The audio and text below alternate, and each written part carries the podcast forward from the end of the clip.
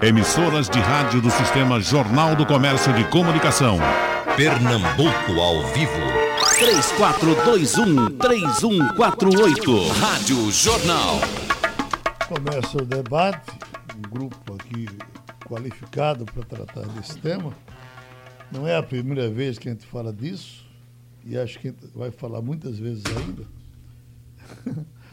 Mas, é, doutor Fábio Farias, eu estava lendo um artigo atribuído a, ao investidor Warren Buffett, ele trazendo uma. Aqui.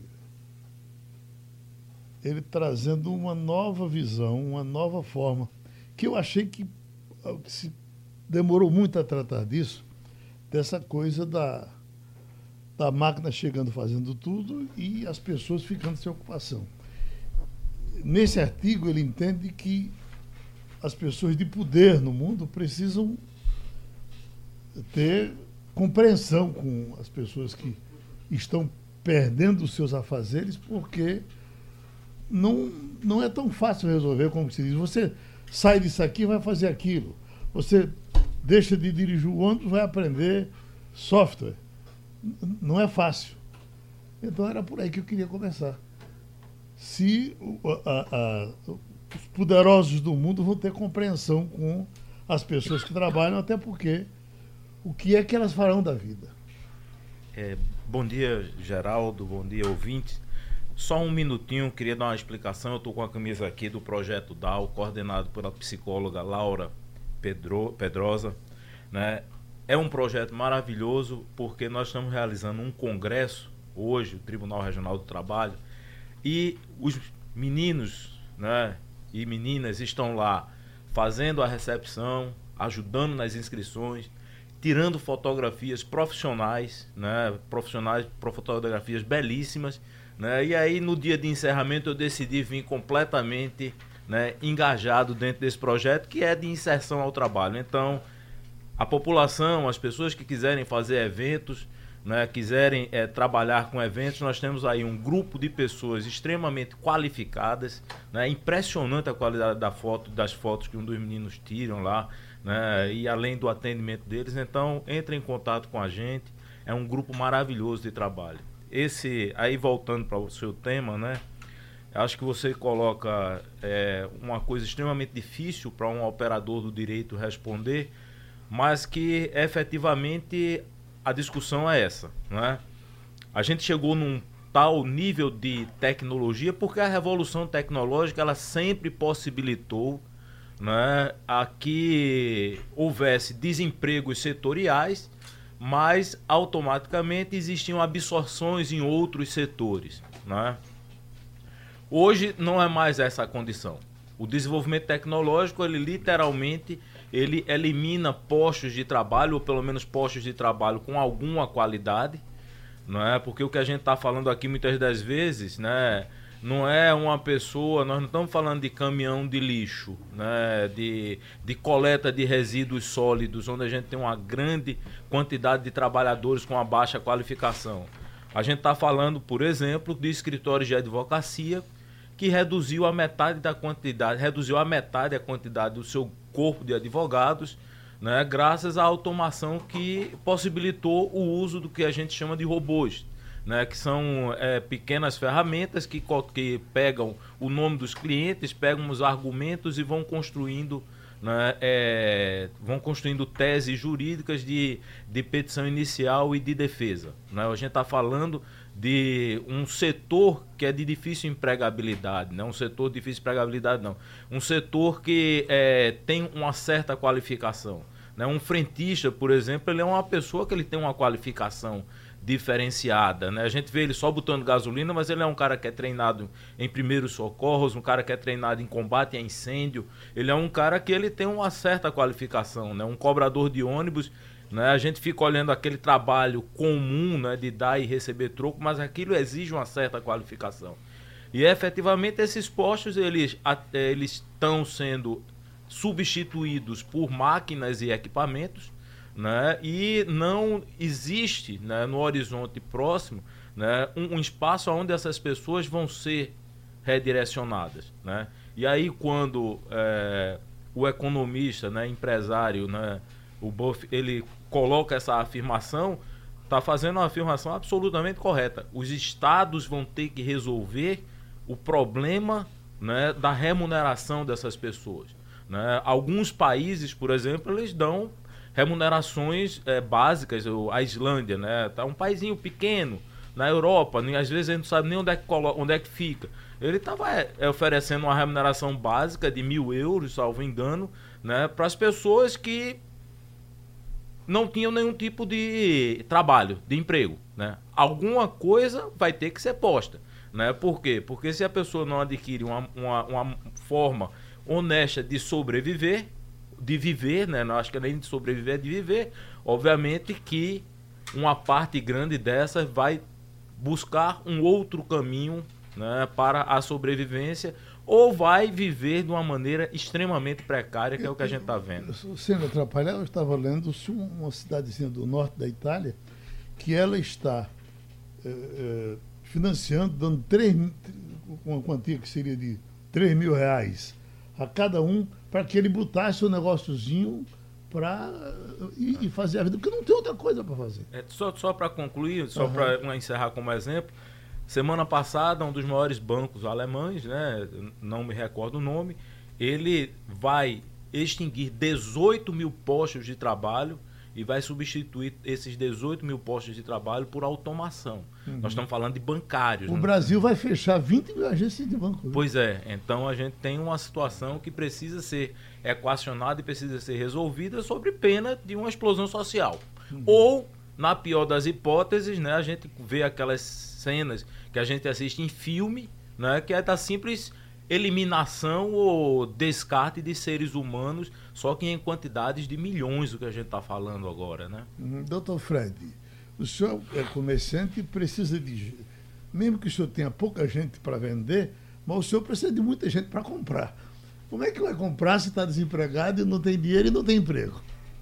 É, Geraldo, eu acho que isso é um problema bem colocado, isso é uma realidade. Primeiro ponto, você tem que entender que isso é uma realidade. Não adianta ir de encontro a essa realidade. É a automação, a tecnologia. Tá? Eu, eu acho que é complicado. E acho que ninguém ainda trouxe uma fórmula, ninguém tem ainda a fórmula direta. Eu acho que três coisas eu acho que são talvez importantes para minimizar e para chegar. Primeiro que tudo é a qualificação. Bom, mas a qualificação é para daqui a 20 anos, mas tem que começar hoje, ou seja, a qualificação das pessoas nos novos empregos. Né? Então, o primeiro ponto é olhar para o futuro mais a longo prazo para qualificar ele. Segundo ponto, você vai ter que incentivar que essas pessoas sejam empreendedoras de si mesmas. Uhum. Esse é fundamental. É o que tá acontecendo, né? É o fundamental. Ela uhum. seja, vamos lá, é, vendedor de coxinha, vendedor de pastel, vendedor. Agora, para isso, aí você tem que ter uma intervenção do governo no sentido de apoiar radicalmente o pequeno empreendedor. 95% das empresas brasileiras são pequenas e microempresas. Então o governo tem que se incentivar. Por quê? Porque hoje a pessoa não vai encontrar mais aquele trabalho tradicional. Mas ele vai ter que ser empreendedor de si mesmo. Né? Isso não tem jeito. Mas isso precisa haver uma intervenção do governo. E a curto prazo, eu acho, Geraldo, houve, essa crise toda provocou no comércio uma coisa. Todo mundo reduziu o quadro. Todo mundo buscou produtividade. Então, é, eu acho que Nesse ponto não tenho que discutir, porque cada, cada empresa acho que é um problema, mas acho que o governo poderia, uma intervenção aí pública, era incentivar os setores onde você tem maior absorção de mão de obra. Como um exemplo, sem querer entrar em detalhes, construção civil, por exemplo. Uhum. Então, eu acho que tem que haver um conjunto, não é só uma solução, e veja bem, não é uma solução de imediato, mas tem que se pensar muito no futuro, qualificar incentivar radicalmente o, o micro, pequeno empresário e, nesse momento atual, gerar. E, evidentemente, criar um colchão social, que eu acho que isso é um papel do governo, que, como falou bem o desembargador, pode ser que, se deixar isso do jeito que está, você vai ter uma massa de gente e realmente o governo tem que olhar nesse sentido. Eu acho que por aí não existe uma solução. Uhum. Né? E por parte do comércio, tudo isso que eu falei, para resumir, é o seguinte: as pessoas precisam gerar renda porque precisam comprar no comércio, senão uhum. elas não vão. E o Estado ter. cada vez mais vai deixar de ser empregador, né? É o que mais Exatamente. se reclama, o Estado inchado, prefeitura inchada. Isso aí também tem que né? ser. Agora, ele precisa transferir toda essa massa dando, dando condições para que o pequeno empreendedor seja empreendedor, um microempreendedor, um empreendedor sua, que na sua casa faz a comida, enfim, tem uma série de coisas. Além do que, eu acho que pensando um pouco a médio e longo prazo, é qualificar nos novos empregos. E aí tem um monte de tecnologia, etc, etc, etc. Doutor Marcos Alencar, o emprego vai se acabar. Veja bem, eu, eu sou mais otimista. É. e aí eu trago, eu, eu digo isso e pode alguém estar tá nos ouvindo, né? Bom dia a todos. Que diga assim, ah, você está mudando sua opinião. A opinião tem que mudar, porque é um fenômeno é, novo, é um velho novo. E aí a gente tem que explicar isso. Por quê? Nós já passamos por isso na humanidade em data recente. Nós tivemos a Revolução Industrial. E a Revolução Industrial foi exatamente isso. Nós saímos de um, de um mecanismo de produção artesanal para um mecanismo de altíssima produtividade. Começou na Inglaterra e criou-se um vácuo. Passou uns 30, 40 anos para que a Revolução Industrial realmente acontecesse em todo o mundo. Até 50 anos. Por quê? Porque as pessoas não estavam preparadas para operar máquinas. Então, o, o que está acontecendo hoje é que nós temos uma disrupção, um, uma inteligência artificial batendo na nossa porta, uma, uma revolução tecnológica e as pessoas não estão alfabetizadas. Então, o que o governo tem que investir, e aí eu concordo com é, o, o doutor Fábio Fred. e Fred, que aqui está, é que o governo tem que investir não travando o desenvolvimento tecnológico, mas criando mecanismo de orientação, de estudo, são cartilhas, são cursos práticos para que alfabetize as pessoas. Trago como exemplo uma empresa chamada Quinto Andar. É uma empresa da área de corretagem de aluguel. Isso nunca aconteceu no Brasil. Quinto, a Quinto Andar é um unicórnio brasileiro. O que é o unicórnio, para que o nosso ouvinte entenda? São startups que conseguem captar mais de um bilhão de dólares de investimento. Quem fez essa definição foi um cidadão chamado Alan Lee, que é um investidor americano. Ele, em 2013 ele disse isso. É, essa empresa é um unicórnio, ou seja, ela vai atrair tanto investimento que supera um bilhão de dólares. Essa empresa brasileira, chamada Quinto Andar, ela tem mil funcionários e ela resolveu um problema. Qual é? Ela aluga o, o seu imóvel, você agrega o imóvel a ela, ela aluga e ela garante que os aluguéis serão pagos. E quem está locando não precisa de seguro para é, ocupar a sua casa. Ela banca essa operação, lógico, através de toda uma análise de crédito, de algoritmo. Ela tem mil funcionários, sendo 80 deles relacionados com a engenharia de software. Então, é um mundo novo. Nós hoje temos aqui no Porto Digital mil vagas de trabalho para serem ocupadas e não estão sendo ocupadas porque nós não temos pessoas treinadas, capacitadas. Para arrematar, os países que mais investem em tecnologia, e aí acredito que ninguém aqui discorde, que a Coreia é, do Sul e o Japão têm as menores taxas de desemprego do planeta.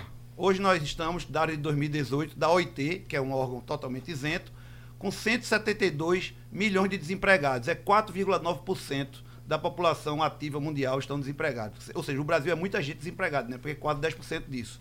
Mas por quê?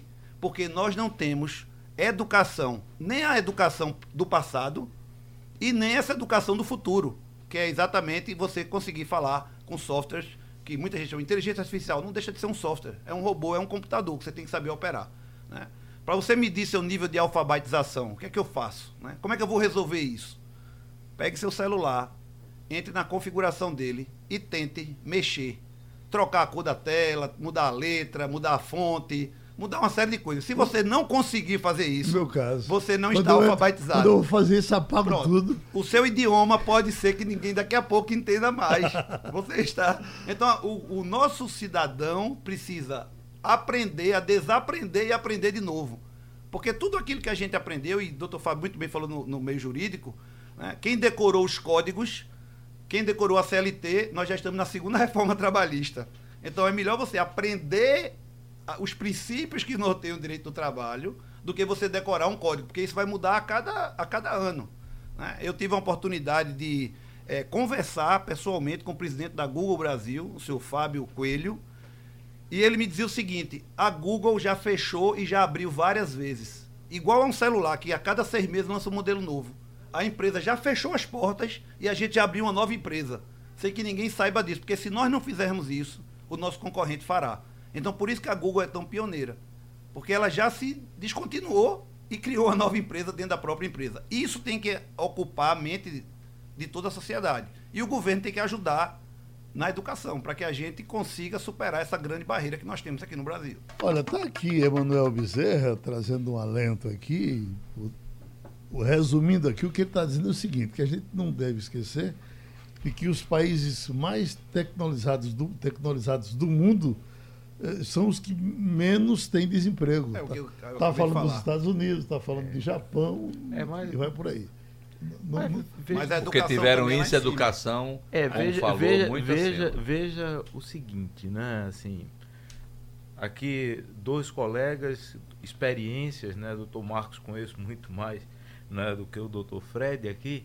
Né? Mas veja, o doutor Fred ele fala na questão do empreendedorismo, né, do incentivo ao empreendedorismo, dá como exemplo o setor de alimentos, né, coxinhas né, e outras coisas. O doutor Marcos Prota fala da questão da Marcos alta. Prota, é? Prota. Prota. Prota. Marcos Alencar, é porque é Prota. É, é porque eu conheço o doutor Marcos Prota, né? É, meu nome é grande, é, Dá como é, a perspectiva do desenvolvimento tecnológico, né? Mas a gente tem que observar que a gente vive num país. O país da gente não é o Japão, não é a Coreia, das quais as realidades eu não conheço. Né? Mas, por exemplo, os Estados Unidos têm 50 milhões de pessoas vivendo abaixo da linha da pobreza, uhum. certo? Então não é. Né? A pessoa fala abaixo o índice de desemprego.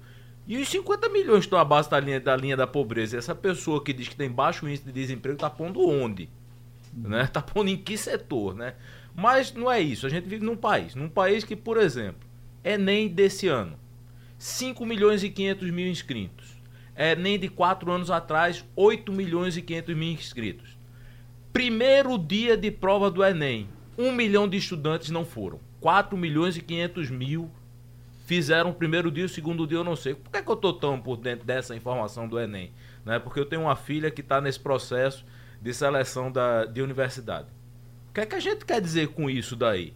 Né? É que a gente vive num país que, por exemplo, o fundamento educacional para esse empreendedorismo, para essa é, tecnologia, para essa série de coisas, ele efetivamente não me parece que está aí existindo. E como não se fabrica esse fundamento educacional de uma hora para outra, o que a gente tem que ver, né, e aí voltando à metáfora bíblica, né, o povo de Israel teve que passar pelo deserto, né, dizia né, o arcebispo né, doutor Alberto, é, o arcebispo, acho que é Alberto Schuller, né, doutor, é o Schuller, né, ele falou numa preleção uma vez de que o deserto não é um bom lugar para morarmos, não é uma boa moradia, mas a gente às vezes passa por ele, né?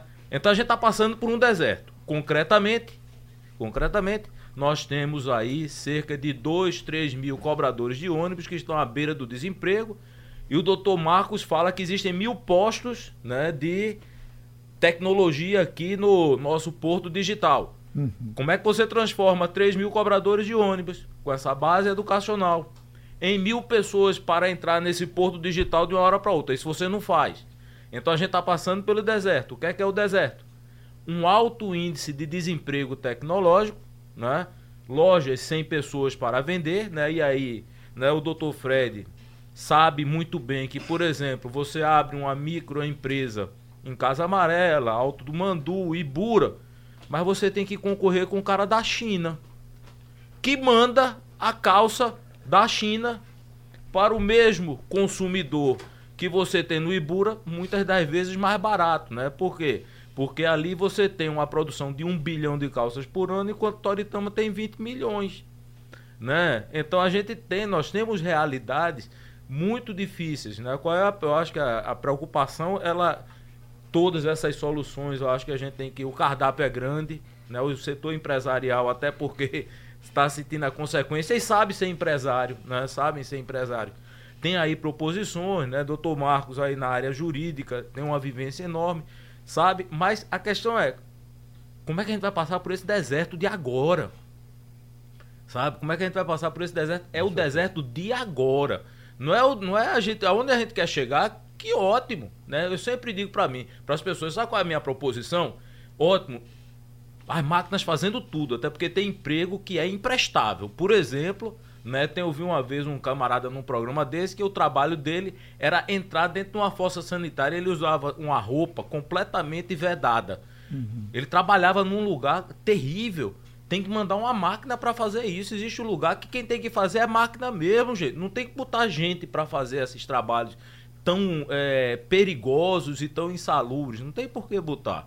Mas enquanto a gente não chega lá, concretamente o que é que nós vamos fazer com esses 3 mil cobradores de ônibus que estão prestes a perder o emprego. E daqui a né, pouco serão os motoristas, né? né? E daqui a pouco talvez sejam os motoristas, né? Eu assisto coisas assim, no... as pessoas mandam orgulhosamente determinados vídeos que eu entro em depressão. Aquela que diz que daqui a pouco não precisa mais de motorista de Uber. E onde é que eu vou botar os meus 32 mil motoristas de Uber do estado de Pernambuco? Os 600 mil do Brasil, eu vou botar onde? Isso é agora, né? É claro que para o futuro tem que ter proposta, debate, discussão, um monte de coisa. Mas para agora, como é que a gente vai pensar? É, mas eu tenho um exemplo que eu acho que você, o doutor falou uma coisa que é importante. Você veja, qual é a grande, desses cinco anos, para não resumir, qual foi o grande colchão que houve? RAP, Uber, absorveu uma quantidade enorme de gente que estava desempregado. Uhum. Então, Quer dizer, muda um pouco, quer mudou o emprego. A quantidade de gente que faz entrega no RAP né, é impressionante. Pela rua, isso é. Gente que não tem. É um emprego precarizado, não tenha dúvida alguma com um emprego precarizado, mas é uma forma que se encontrou de se absorver um pouco. Eu acho. Parece que essa precarização isso é inevitável, né? Eu acho que é inevitável se não houver uma proteção. É que tá, devia ter uma proteção social maior, o uhum. devia ter uma saúde boa, uma educação boa, uma moradia boa, quer dizer, o Estado devia prover uma saúde ok, uma moradia, mas enfim, isso aí todos os países têm os serviços públicos que deviam ser adequados para todo mundo, 100% dos brasileiros. Mas enfim, isso é uma realidade que a gente está vivendo que não, não, não acontece. Agora, é, é importante dizer o seguinte, eu acho que esse deserto, doutor, não tem jeito. Eu acho. Uhum. A gente vai ter que discutir aqui, mas a gente vai ter que passar por esse deserto. Sim. Eu espero só é que a gente aprenda e a gente pro, pro, é, é, projete uma coisa futura, como eu digo.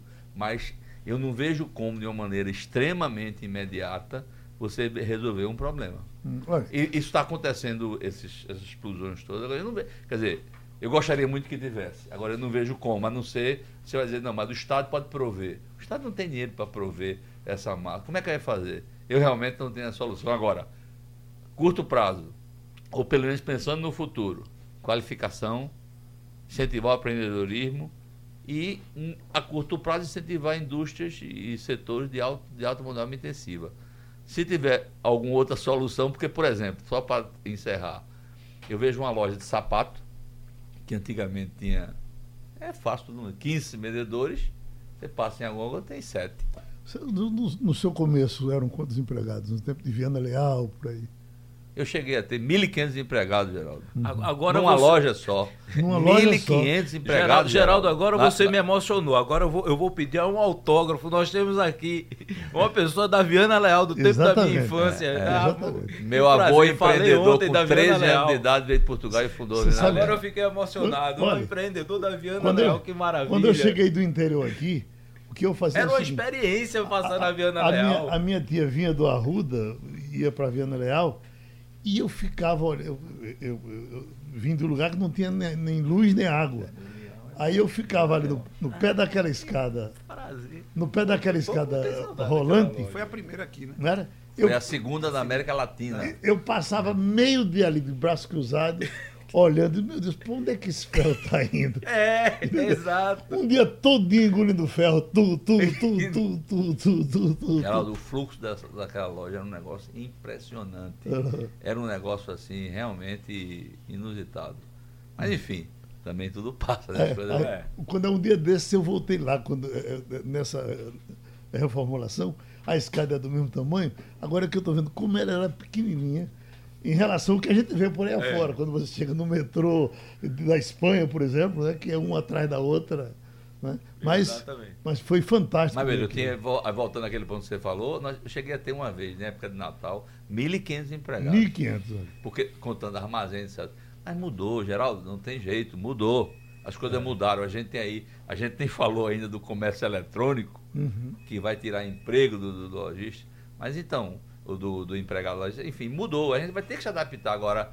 eu, eu infelizmente acho que esse deserto a gente vai ter que ver uma maneira de da água para passar o deserto, porque e pensar um pouco mais no futuro, tentar minimizar o presente, mas pensar no futuro. Ô, doutor Marcos, é, é, há uns 10 anos quase, eu estava falando que na Austrália tinha um campeonato de arremesso de anões.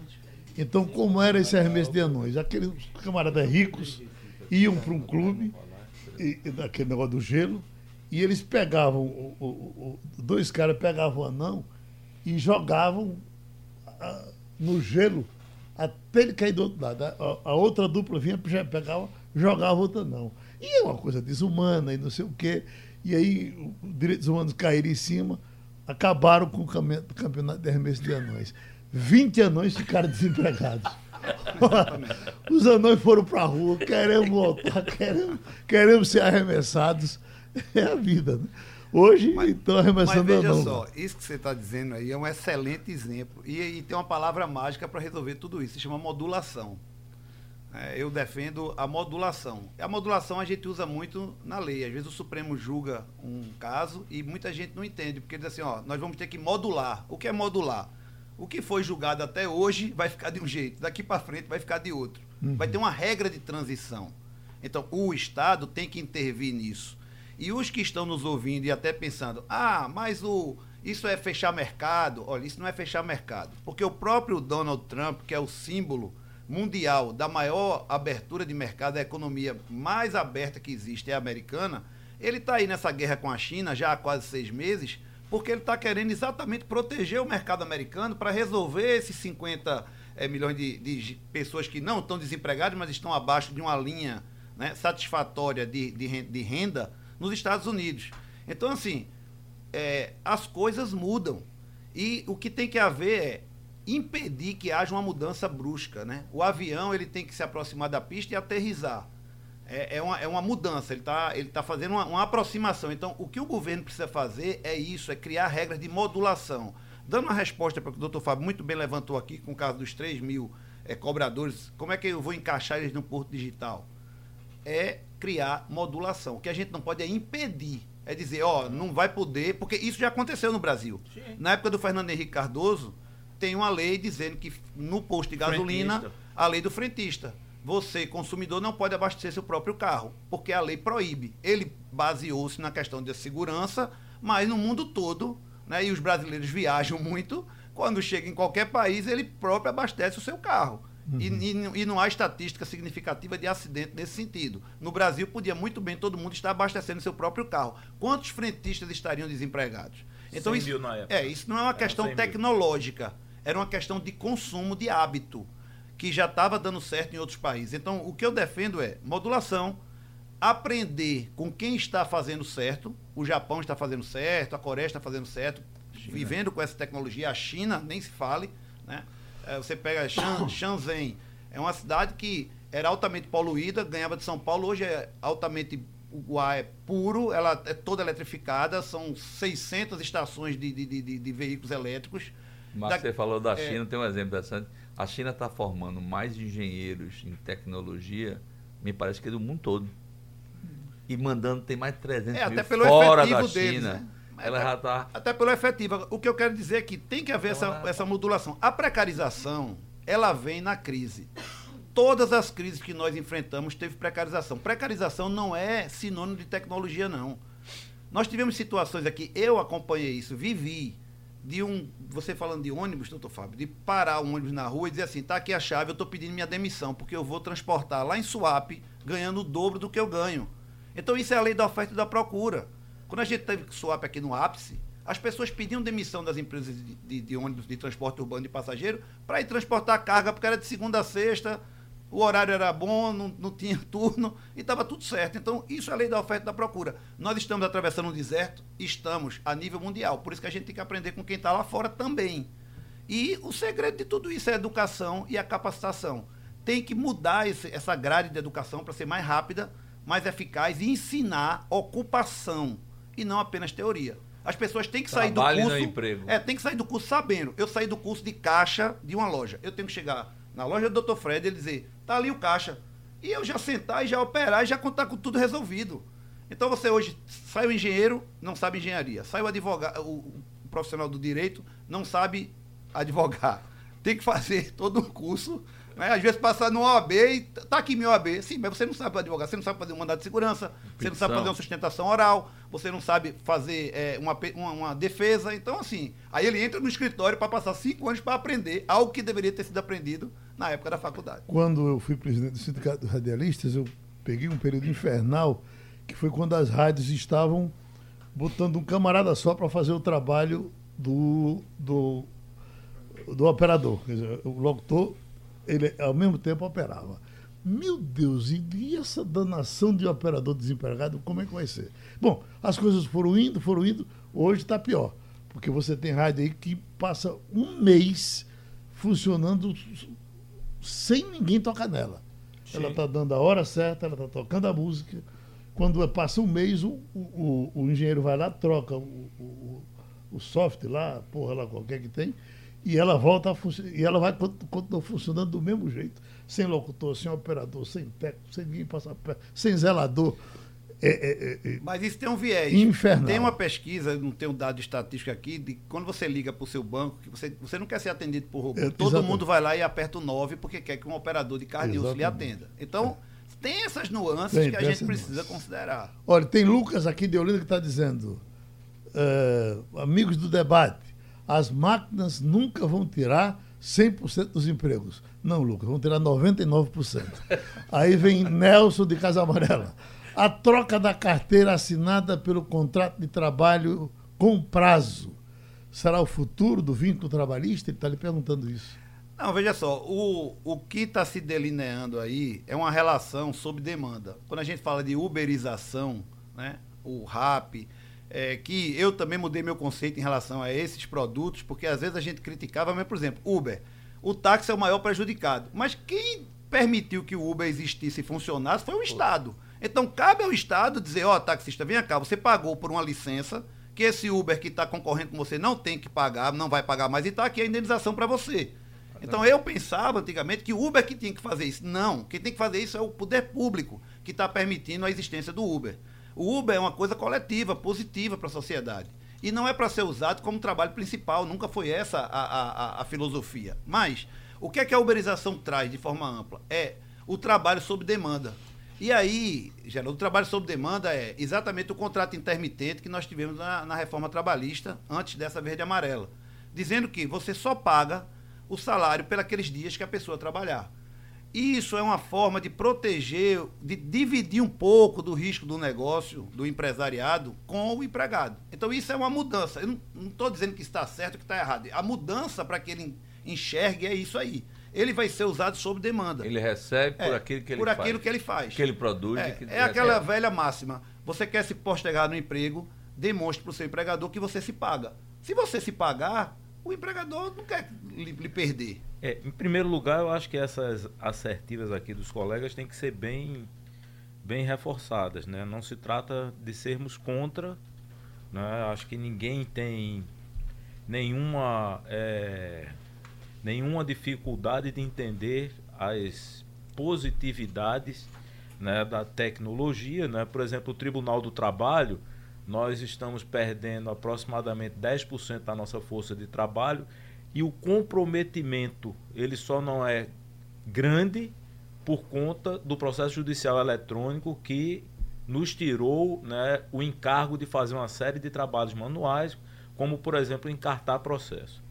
Agora só o seguinte, Marcos, assim, uma coisa que a gente tem que ter bastante cuidado com parâmetros de comparação é que a gente não pode comparar duas coisas que aparentemente são iguais quando elas são essencialmente diferentes. O Brasil ele não pode ser comparado com o Japão.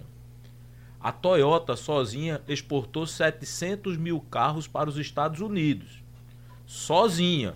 E apenas para os Estados Unidos. O Brasil inteiro montou, não produziu.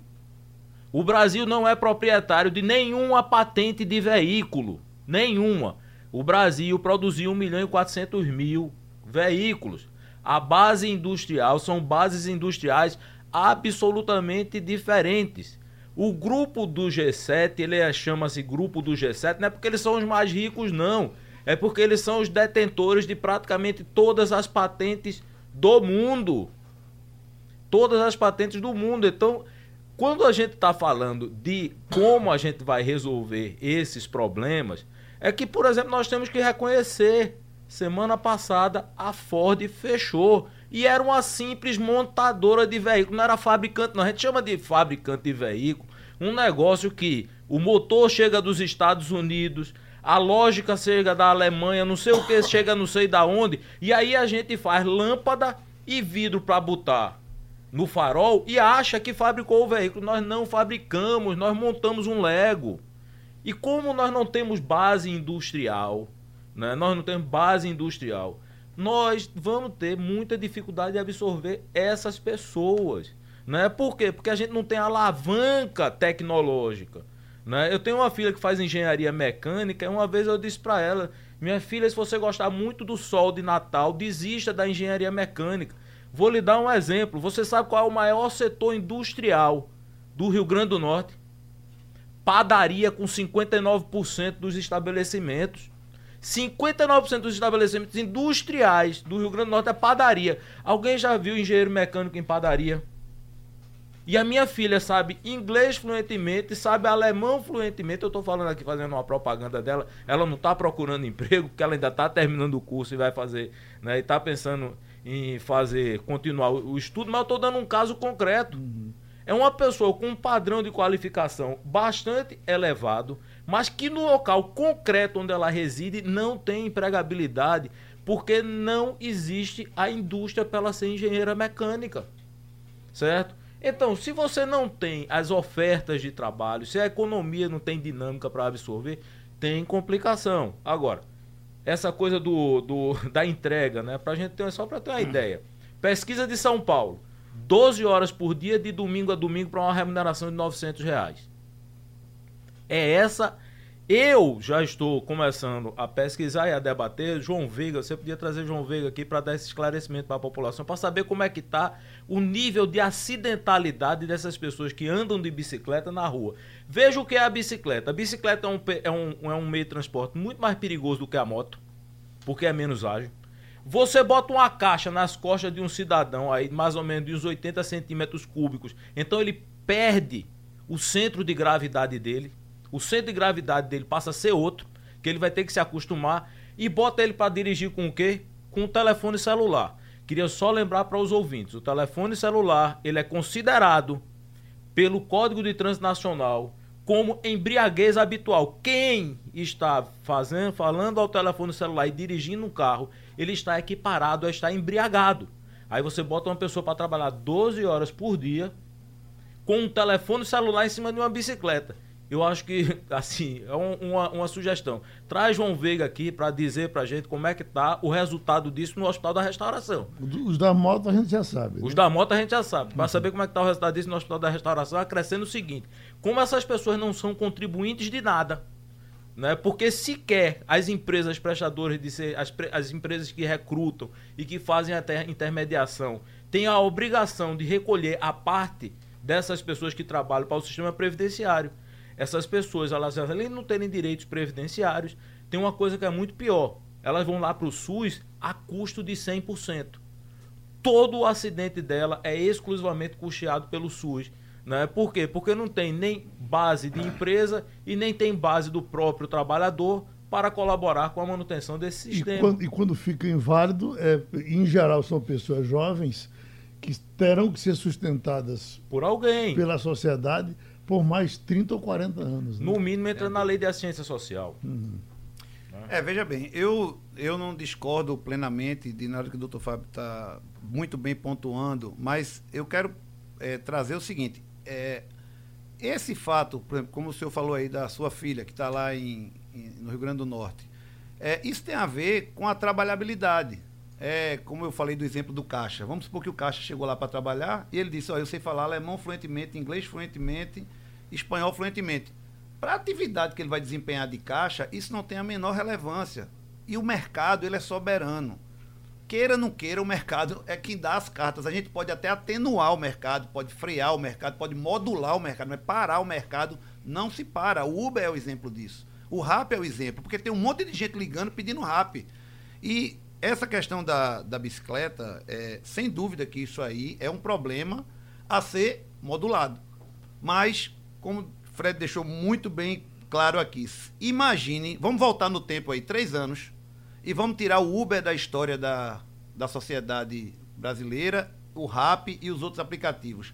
Como estariam os 14 milhões de desempregados? Estariam numa situação muito mais difícil. E ninguém está falando para tirar, não. Não, eu estou dizendo que, eu estou querendo só dizer isso, é, eles não são culpados, eles estão sendo mal utilizados. Porque as pessoas estão, por falta de, de, de conhecimento, de domínio na sua ocupação em fazer alguma coisa, estão tentando sobreviver. E a forma mais fácil de sobreviver é através desse, desse, o, desse o, aplicativo. O, doutor Marcos, Lucas disse uma coisa aqui em, em, em quatro palavras, bem interessante, que eu não soube dizer para botar na chamada. Ele botou aqui. Não esqueçam que a máquina faz, mas não consome. Ela faz, mas não consome. É, é quem faz a economia girar é o consumo. Exatamente. É, é o trabalhador. Queria... E como é que vai ser? Pois mas não. veja bem, aí, aí é que está aquele volta, aquele mesmo problema. Por exemplo, tem uma coisa que a máquina jamais fará: discernimento. Inteligência artificial, é discernimento e relação interpessoal. Então, a gente vai ter que evoluir. A gente vai ter que evoluir. Não adianta a gente querer parar. Eu concordo com o, o, o Marco quando diz que o mercado é soberano. E então eu volto àquele coisa. Tem que saber qual é o emprego do futuro. Tá aí. Tem, você pode saber onde é que você vai se adequar. Porque em determinados momentos, essa parte, eh, eu sou advogado também, não, não militante, mas vamos dizer, o que eu tenho visto na história da advocacia é que você hoje quer uma petição sobre isso e aquilo, bota bem pronta. Você adapta e joga para lá eletronicamente. Quer dizer, o escritório de advocacia é reduzido pela metade. Isso não tem jeito de você resolver isso. Agora, volta aquele. Tem que qualificar para daqui a 20 anos, daqui a coisa. Isso é um problema, uma parte. Mas eu quero acompanhar o desembargador. Eu é. tenho amigos de, da, da melhor qualificação meus amigos engenheiros estão desempregados. Sim, mas é porque, mas porque talvez estão mal posicionados geograficamente. É, é, é, é, qualificar para um tipo de coisa. E buscar ocupação geográfica, porque Geraldo, a globalização é isso. No nosso caso aí, aí eu posso falar que o Senac, por exemplo, inaugurou uma faculdade agora e, e presta um grande serviço. Nós estamos mudando a grade totalmente para poder se adaptar ao novo comércio. Nós estamos estudando isso, eu faço parte do conselho do Senac, nós estamos estudando isso profundamente Agora temos a faculdade Senac procurando outros, outras formas de você resolver isso. Agora, qualificação, empreendedorismo, a pessoa vai ter que não tem mais trabalho, vai ter empre... não vai ter, é, vai ter o trabalho e uma coisa, agora tem que haver algumas é, é, alguns é, incentivos do governo, intervenção do governo com algum colchão social, com alguma coisa que possa minimizar e a gente atravessa esse deserto. Meus doutores, o tempo passou. Explodir, né? Muito obrigado. obrigado. Sugestão ou comentário sobre o programa que você acaba de ouvir, envie para o e-mail ouvinte@radiojornal.com.br ou para o endereço Rua do Lima 250, Santo Amaro, Recife, Pernambuco.